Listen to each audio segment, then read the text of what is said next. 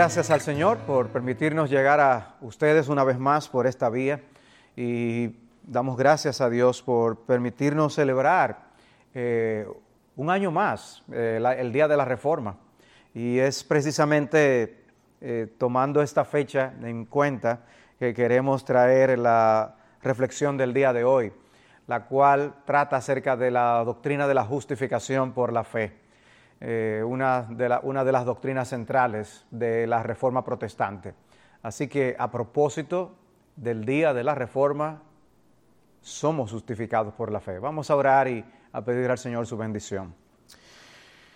Padre Celestial, eh, no por ejercicio eh, repetitivo, sino por una necesidad urgente, venimos ante tu presencia para suplicarte tu bendición que todos nosotros, al reflexionar sobre una doctrina tan relevante e importante, podamos ser edificados y aún consolados para, aferrándonos a esta gloriosa verdad, vivir para tu gloria.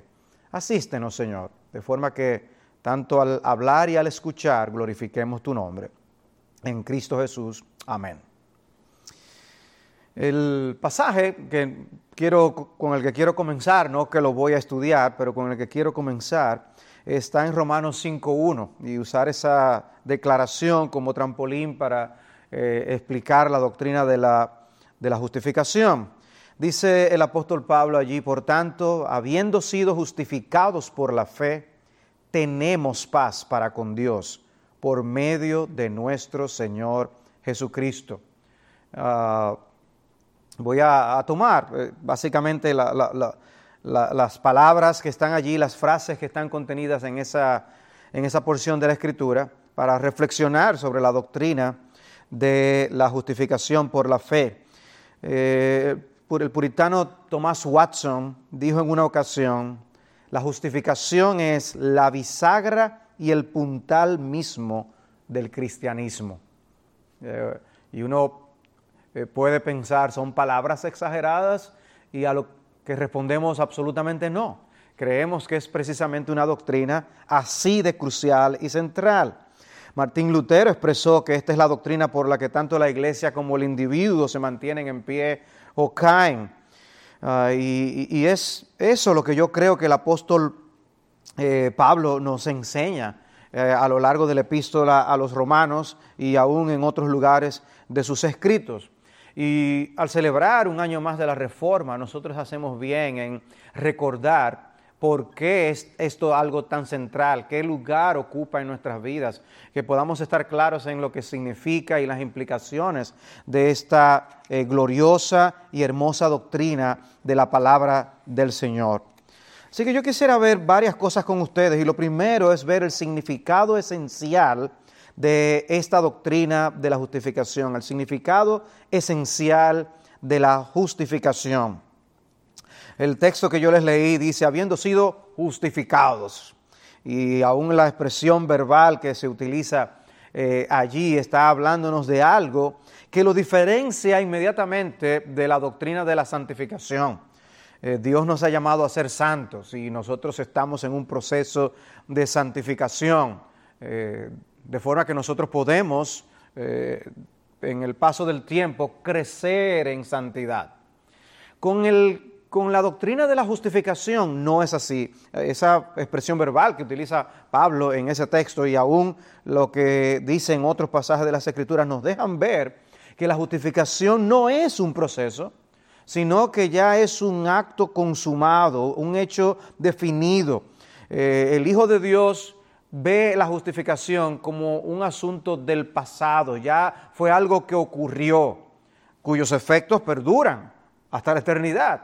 Pero con la santificación no es así y es, es bueno que nosotros estemos eh, claros en cuanto a esto, de que la justificación no es un proceso, la justificación por la fe es un acto. No somos justificados por grados, nosotros no podemos decir, uy, yo quisiera mañana poder estar un poco más justificado que lo que estoy hoy. No, de ninguna manera. Nosotros somos todos los justificados que podemos ser y necesitamos ser.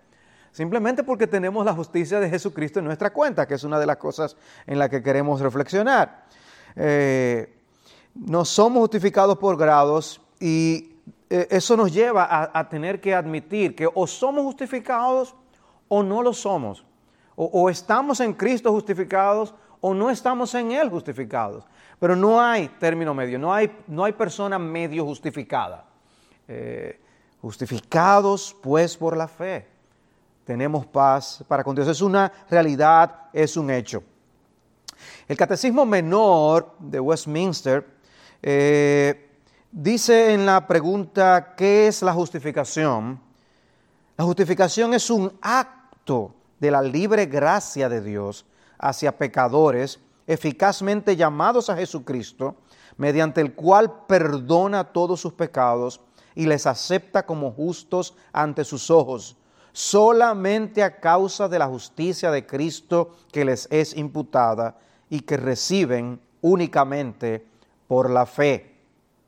O sea que estamos hablando de un acto definitivo de la gracia de Dios, de la misericordia de Dios. Ah, ¿Recuerdan ustedes la parábola del fariseo y del publicano? Una de las expresiones que utiliza esa parábola es que respecto a ese publicano es que él regresó a su casa justificado. Eh, no, no pareciera que la idea fuera que él había comenzado o había iniciado un proceso de justificación. Él descendió a su casa justificado y punto. Él no tuvo que hacer nada para ganarse el cielo, porque eso no se puede, simplemente. El acto de la justificación en sí mismo no nos hace diferentes. Es una declaración. Somos declarados diferentes en ese sentido de, ser culpables a ser ahora inocentes, legalmente hablando, en la presencia del Señor, en cuanto a las demandas de la ley de Dios. El cristiano, según la palabra de Dios, no es alguien que se está ganando la salvación en un proceso que pudiera incluso dar marcha atrás, de ninguna manera. Jesús le promete al pecador que se arrepiente y cree una salvación inmediata y vida eterna. Justificados, justificados perfectamente, completamente y para siempre. Dice Cristo en Juan 5:24, el que oye mi palabra y crea al que me envió, tiene vida eterna y no vendrá condenación, mas ha pasado de muerte a vida. Y implica e incluye muchas cosas, una declaración como esa que hace el Señor allí en Juan 5. Eh, pero eso incluye la, la doctrina de la justificación por la fe. De manera que la justificación es un acto y un acto en el que nuestra posición delante de Dios cambia dramáticamente. ¿Qué ocurre? ¿Cómo ocurre? Bueno, según lo que leímos del catecismo, hay dos cosas que ocurren. Dios perdona nuestros pecados y nos acepta justos ante sus ojos. Uno puede ver cómo esta doctrina de plano nos presenta el problema del pecado, el enorme problema que el pecado constituye para el hombre. Eh, separados de Dios, eh, merecedores de un infierno eterno por causa de nuestros pecados, porque el pecado es el problema más grande que podemos tener. Pero como el hombre no reconoce por sí mismo ese problema, por eso Dios nos da ese mensaje del Evangelio. Hay que proclamar el mensaje del Evangelio. Ese mensaje es poder de Dios para salvación. Y Dios abre los oídos, Dios abre el corazón de un pecador para su salvación, comprendiendo así su pecaminosidad y la oferta de gracia que Dios nos da en el Evangelio. Dios entonces nos muestra que hay un problema. Eh, nuestros pecados tienen que ser perdonados, pero también el Evangelio nos presenta una solución. Y la solución es que podemos ser aceptos en su Hijo, el Señor Jesucristo. Ese conocido texto de esa misma epístola de Pablo a los Romanos, en el capítulo 1, versículo 17, a propósito del día de la Reforma, Podemos leer desde el versículo 16, porque no me avergüenzo del Evangelio, pues es el poder de Dios para la salvación de todo el que cree, del judío primeramente y también del griego.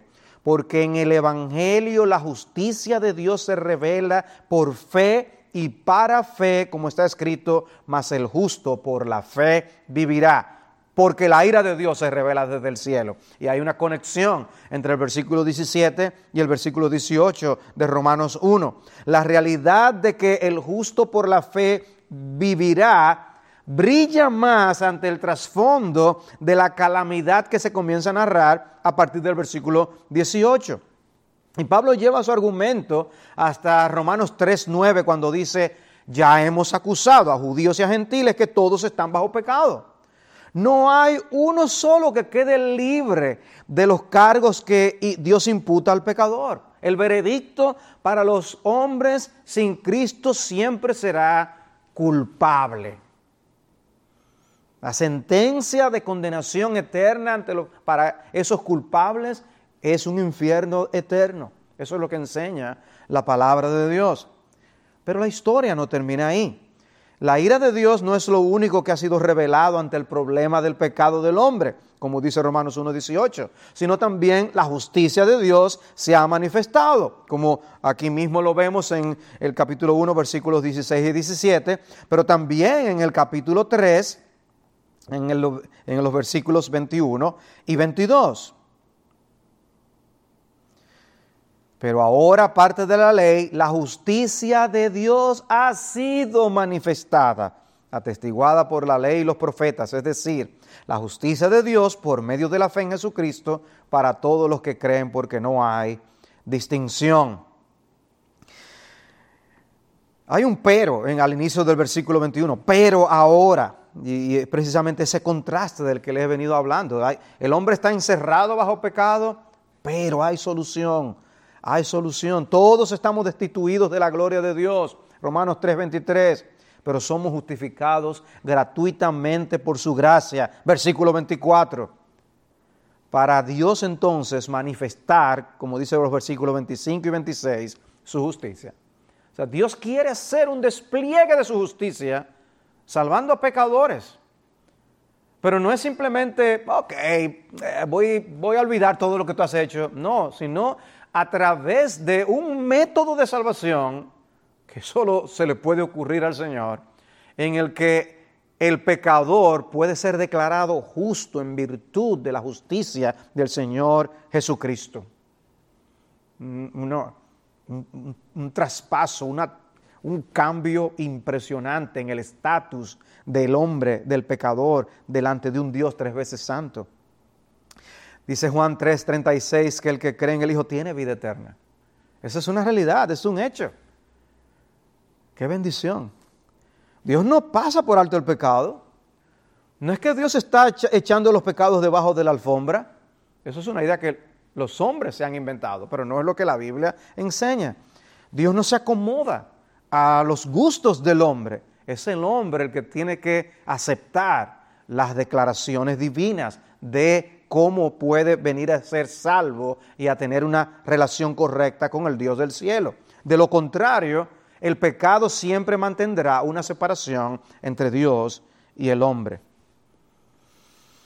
Pero hay una solución, no tiene que ser así. Dios ha provisto su justicia en Jesucristo. Provee una solución legal elimina los cargos que hay en contra de los pecadores, juzgándolos en Jesucristo en la cruz del Calvario. Y así puede declarar justos a los pecadores en virtud de esa obra de Jesucristo, en virtud de que Él vivió una vida perfecta y que murió por los pecados en la cruz. Dios perdona y Dios nos acepta como justos. Y por eso al condenarse, ningún hombre podrá decirle a Dios, ah, yo no me merezco esto. la realidad es que todos nos merecemos la condenación, porque no es en base a lo que merecemos o no merecemos que vamos a argumentar con Dios. Lo único que podemos hacer es suplicar en base a lo que otro sí se merece. El Señor Jesucristo, el Hijo eterno de Dios, sí se merece el cielo. Y para ir al cielo necesitas los méritos de Jesús.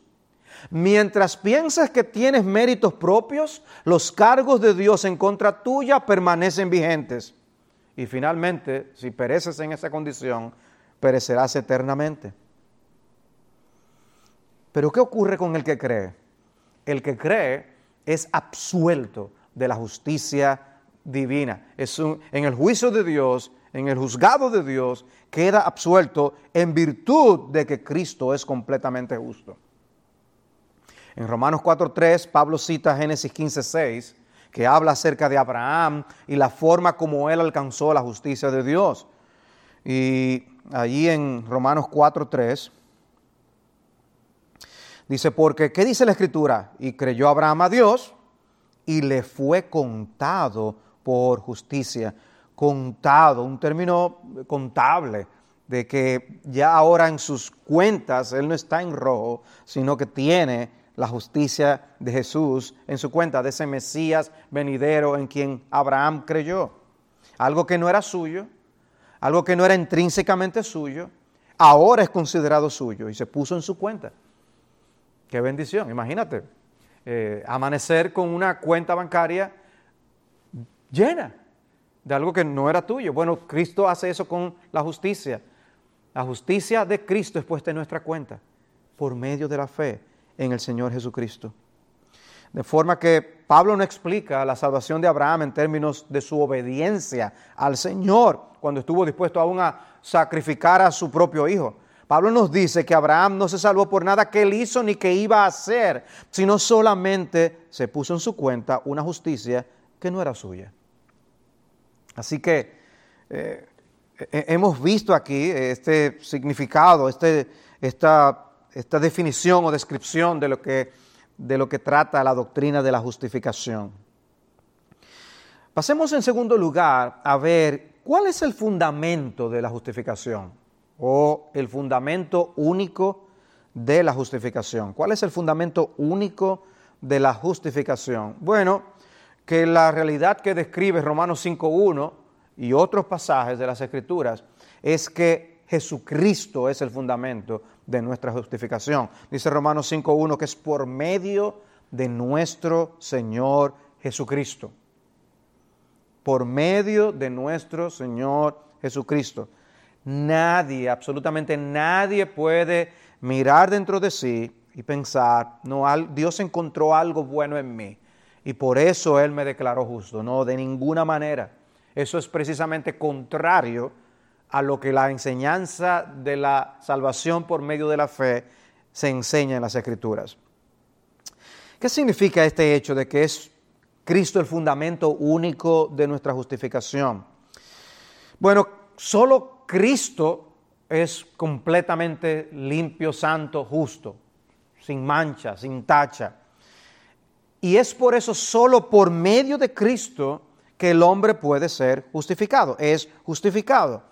Y la palabra de Dios dice explícita y claramente que la salvación viene únicamente a través de Él y de nadie más. Solo Él es la persona adecuada para representarnos, ser un representante legal en, nombre nuestro. Él vivió esa vida, como les decía, en perfecta conformidad con la ley de Dios y de agrado a Dios, y por eso Él podía resolver el problema de nuestros pecados. Y en ese sentido podemos decir que Jesús no solo murió por nuestros pecados, sino que también vivió por nosotros. Porque además de su muerte en la cruz necesitábamos que el Mesías viniera a este mundo y viviera en medio nuestro una vida perfecta que pudiera ser puesta en nuestra cuenta. Dice Romanos 4:25, el cual fue entregado por causa de nuestras transgresiones y resucitado por causa de nuestra justificación. Su obra redentora tenía como meta nuestra justificación. O sea, vemos la gran importancia de esta doctrina para el Señor. Es crucial, es central en el mensaje de su evangelio. Es tan importante que Él envió a su Hijo para cumplir precisamente ese propósito, el cual fue entregado por causa de nuestras transgresiones y resucitado por causa de nuestra justificación. Nosotros leemos en el capítulo 5 cómo Pablo eh, explica cómo Adán fue nuestro representante eh, cuando Él cayó, nosotros caímos con Él, pero como también Cristo es el segundo Adán y nuestro representante, y ahora nosotros vivimos en Él si estamos en Él por la fe. Y y, eso nos muestra una vez más el valor de la justicia de Cristo, el valor de su vida y el valor de su muerte. De que lo que él, por lo que él vivió, esa vida completamente perfecta, esa vida es puesta en nuestra cuenta. Lo que Adán no pudo lograr, lo logró el Hijo de Dios y en Él, amparados en Él, nosotros podemos ser salvos por medio de la justificación por la fe. Vamos al cielo, no por lo que nosotros hayamos ganado, ni siquiera por lo que hayamos hecho después que estemos salvos en Cristo, porque alguien pudiera caer en la tentación de pensar que antes de venir a Cristo, pues sí, yo, yo era una persona que nada podía ser tomado en cuenta para mi salvación, pero ahora que estoy en Cristo, ya yo vivo una vida decente, ya yo hago esto, no hago aquello otro. No, amados hermanos, no es por nada antes de venir a Cristo, ni por nada después de venir a Cristo que nosotros hayamos hecho, que somos salvos delante de Dios. No hay ninguna justicia inherente que nos salve. En ese aspecto confiamos plenamente en una justicia ajena, que es la justicia de nuestro Señor Jesucristo. Por eso en Jeremías el Señor es llamado, el Mesías es llamado Jehová justicia nuestra, el Señor justicia nuestra. Él es nuestra justicia. Es su justicia la que es puesta en nuestra cuenta. La justificación por la fe no está basada en una justicia infundida que se nos es eh, traspasada y que ahora es nuestra y yo hago e, tal cosa, yo soy tal cosa. No, no, no. Es una justicia imputada, es colocada en nuestra cuenta. No es nuestra, pero es colocada en nuestra cuenta. Y lo único que hace un pecador para ser acepto ante Dios es aceptar el mérito de la justicia de Jesús por medio de la fe, creer que Él sería el ser justo y que solo en Él yo puedo ser salvo. Nada más lo puede lograr. Decía Jonathan Edwards, si hubiera alguna base por la cual confiar en tu propia justicia, entonces todo lo que Cristo hizo para comprar la salvación y todo lo que Dios hizo para preparar el camino a la misma fue en vano. La justificación es solo por Cristo él es el fundamento, solo por sus méritos, solo por su obra, solo por su obediencia, por su justicia. Y en ese sentido somos salvos por las obras, por las obras de Jesucristo. En Él somos nosotros salvos. Jehová, justicia nuestra. El Señor, justicia nuestra. Hasta aquí hemos visto acerca del significado de la justificación y hemos visto del fundamento de la justificación. Hablemos ahora, en tercer lugar, del instrumento vital de la justificación. El instrumento vital de la justificación. Y eh, basados en ese mismo texto que les mencioné de Romanos 5.1, estamos hablando de que la fe es ese instrumento. Por tanto, habiendo sido justificados por la fe, tenemos paz para con Dios por medio de nuestro Señor Jesucristo. Más atrás, en Romanos 3:22, dice el apóstol Pablo, es decir, la justicia de Dios por medio de la fe en Jesucristo. Versículo 30, porque en verdad Dios es uno, el cual justificará en virtud de la fe a los, circuncisos y por medio de la fe a los incircuncisos. Solamente es por medio de la fe.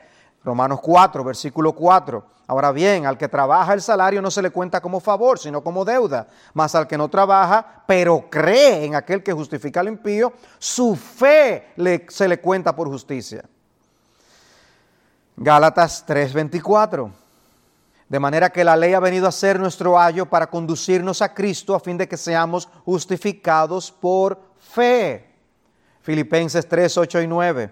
Y aún más yo estimo como pérdida todas las cosas en vista del incomparable valor de conocer a Cristo Jesús mi Señor, por quien lo he perdido todo y lo considero como basura, a fin de ganar a Cristo y ser hallado en Él, no teniendo mi propia justicia derivada de la ley, sino la que es por la fe en Cristo, la justicia que procede de Dios sobre la base de la fe. Pablo es tan explícito, Pablo es tan insistente en este punto. Nos salvamos con una justicia ajena, renunciando a la nuestra como mérito de salvación. O sea, la obra de Cristo es el fundamento de la justificación. Pero cuando hablamos de que la fe es el instrumento, es que es el medio divino por el cual nosotros renunciamos a confiar en nosotros mismos y en cualquier cosa que hayamos hecho o que aún pensemos que vayamos a hacer y aceptamos como buena y válida, como lo único válido para nuestra salvación, la justicia del Señor Jesucristo. Dice Benjamin Warfield, lo que Pablo dice es obviamente que nuestra propia justicia está completamente excluida de la base o fundamento de nuestra salvación. Y la justicia provista por Dios en Cristo es la única base de nuestra aceptación ante sus ojos. O sea, creer en Cristo es decir, no, yo no creo en mí mismo para salvarme. Es renunciar a dejar a confiar en nosotros mismos, es dejar de confiar en nosotros. Es dejar de, confiar en cualquier cosa buena que podamos haber hecho. Cualquier actitud en la que confiemos, cualquier sinceridad que pensamos que tenemos. Para decir, si es por mí yo me condeno, solo en Jesús puedo yo ser salvo. todo lo necesario para el perdón de nuestros pecados ya ha sido hecho.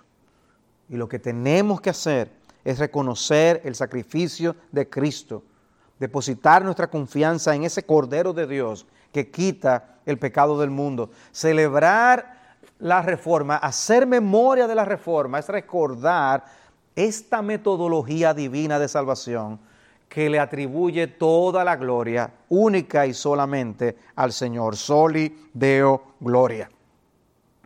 De forma que esta es una de esas doctrinas cardinales de la Iglesia de Cristo que estamos llamados a defender y por eso los reformadores la defendieron como lo hicieron. Esto es crucial.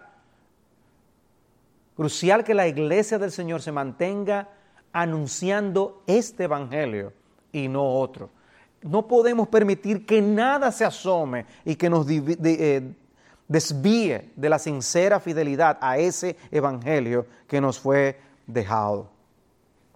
Dice John MacArthur, aquellos que tratan de establecer su propia justicia o de mezclar la fe con las obras, lo único que recibirán es el terrible pago que merecen todos aquellos que andan muy por debajo de la perfección. No hay, no hay esa mezcla de nuestras obras como contribución en el proceso o en la obra de salvación. Sí es una doctrina que hiere el orgullo del hombre, porque el hombre de alguna manera quiere gloria. Por eso Pablo pregunta, ¿dónde pues está la jactancia?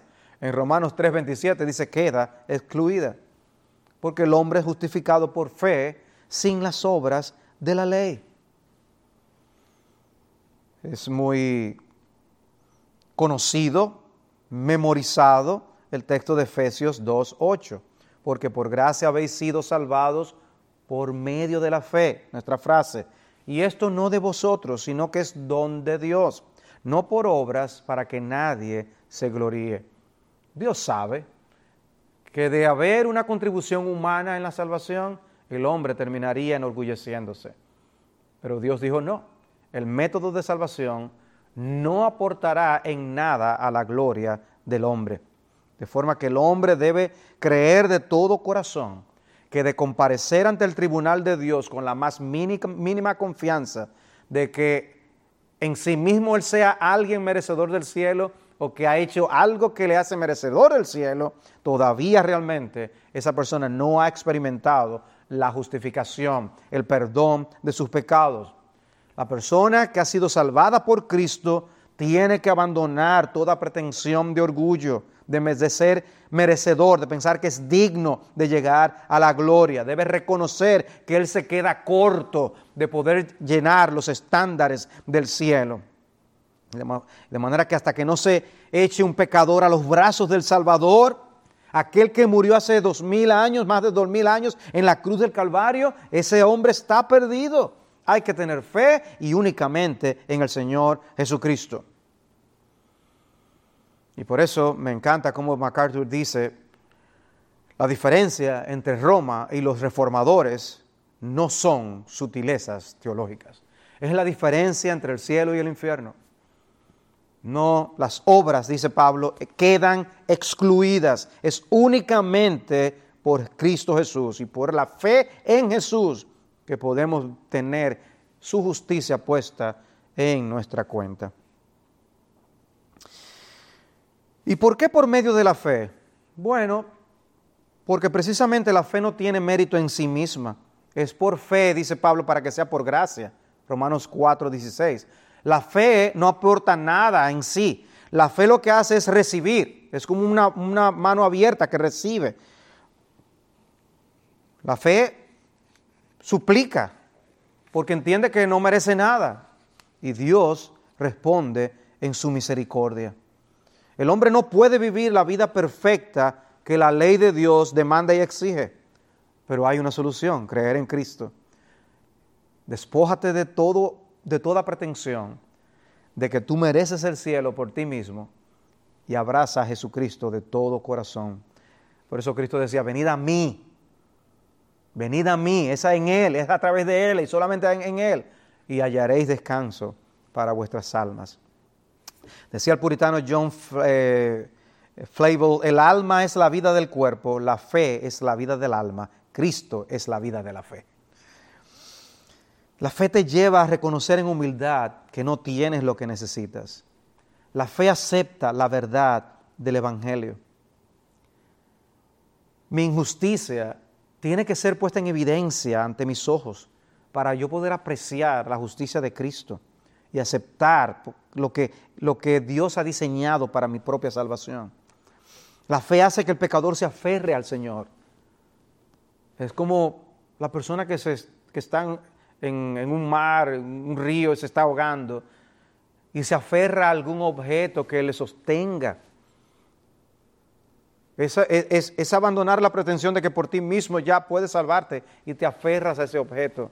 La fe se aferra a Cristo y a su justicia.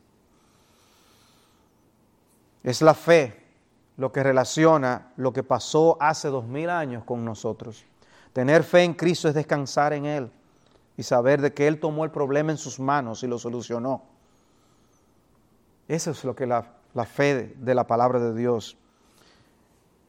Eh, eso es lo que la palabra de Dios nos enseña con respecto a la fe.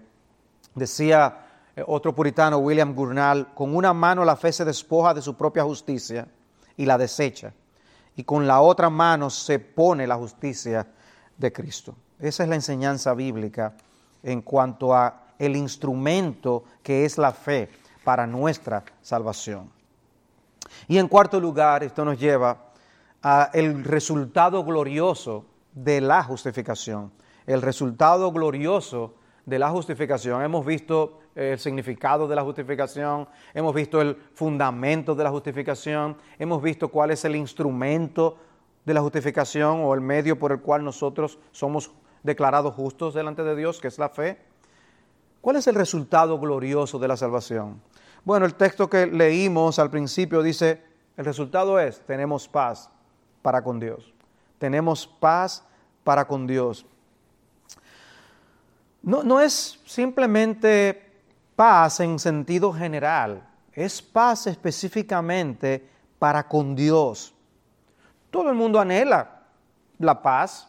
Eh, los ambientes de guerra nadie los quiere, pero no es simplemente pasa en sentido general, no es yo sentirme simplemente bien conmigo mismo, eh, que una frase que se escucha en el día de hoy. Es la paz con Dios, es, es tener resuelto un problema que teníamos antes de venir a Cristo. Éramos enemigos del Señor, enemigos del Dios Todopoderoso. Pero ahora estamos en paz con Él. De forma que ahora justificados en Cristo, hay paz con Dios. No estamos en guerra con Dios. Podemos comparecer ante su tribunal y saber que seremos absueltos. No por nosotros, sino por lo que Cristo hizo. Pero absueltos, porque hemos sido perdonados. Y entonces ya ya todos esos pecados que cometí antes de venir a Cristo y, y todos los pecados que cometo y todos los pecados que aún cometeré, no será aquello por lo cual yo seré visto en el día del tribunal del Señor. No. Ya yo seré visto en la persona de Cristo como justo ante sus ojos. ¿Cómo ve Dios el Padre a Dios el Hijo? Bueno, como alguien perfectamente justo. De hecho, tan justo que el sacrificio de Cristo en la cruz fue aceptado por Dios el Padre. ¿Cómo nos ve ahora Dios el Padre a nosotros sus hijos? Como Dios ve a Jesús en su plena y perfecta justicia. Ven, por eso es que no estamos hablando de santificación aquí. No estamos hablando de algo que adquirimos grado a grado y vamos creciendo progresivamente. No, no, no, no. Estamos hablando del hecho de que justificados, somos justificados una vez y para siempre. Legalmente nuestro estatus delante de la ley de Dios es inocente. Los culpables fueron declarados inocentes en virtud de la persona y la obra de Jesucristo. Esa paz es crucial, esa paz es importante. Morir en enemistad con Dios significa vivir eternamente en esa enemistad. Y Dios resolvió ese problema en su Hijo Jesucristo, dándonos una paz eterna. Por eso les decía, esta no es simplemente una paz de yo sentirme ah, sin problemas, eh, eh, estoy en salud. No, de eso no es que está hablando. El problema aquí, como dice Martin Lloyd Jones, es cómo enfrentamos no los problemas de la vida, sino cómo estamos ante el juicio y la justicia de Dios. A veces las personas usan la expresión, eh, ya tuve tal experiencia, ya me puedo morir. Bueno, la verdad es que los creyentes, por el hecho de haber sido justificados, ya nos podemos morir ya estamos en paz con Dios. Ya podemos comparecer ante nuestro Señor. Morimos y es estar ya perdonados para siempre en la presencia de nuestro bendito Señor y Salvador Jesucristo.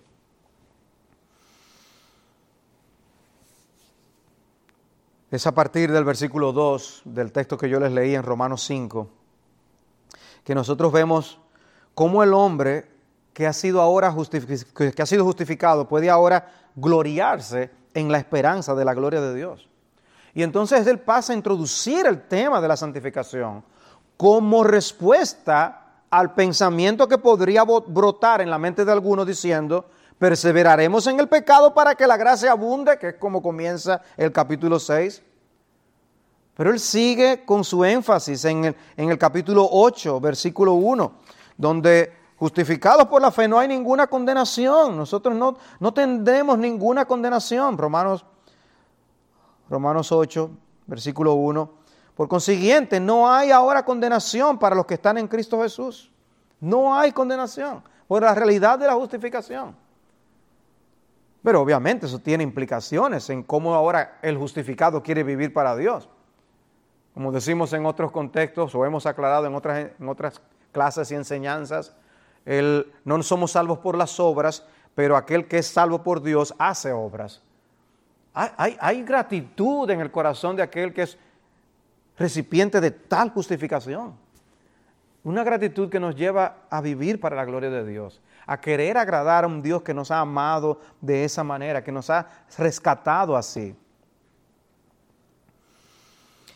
En Romanos 8, hay un cántico de victoria, de eso que se trata Romanos capítulo 8. Eh, ¿Por qué? Bueno, porque nada puede cambiar el hecho de la justificación.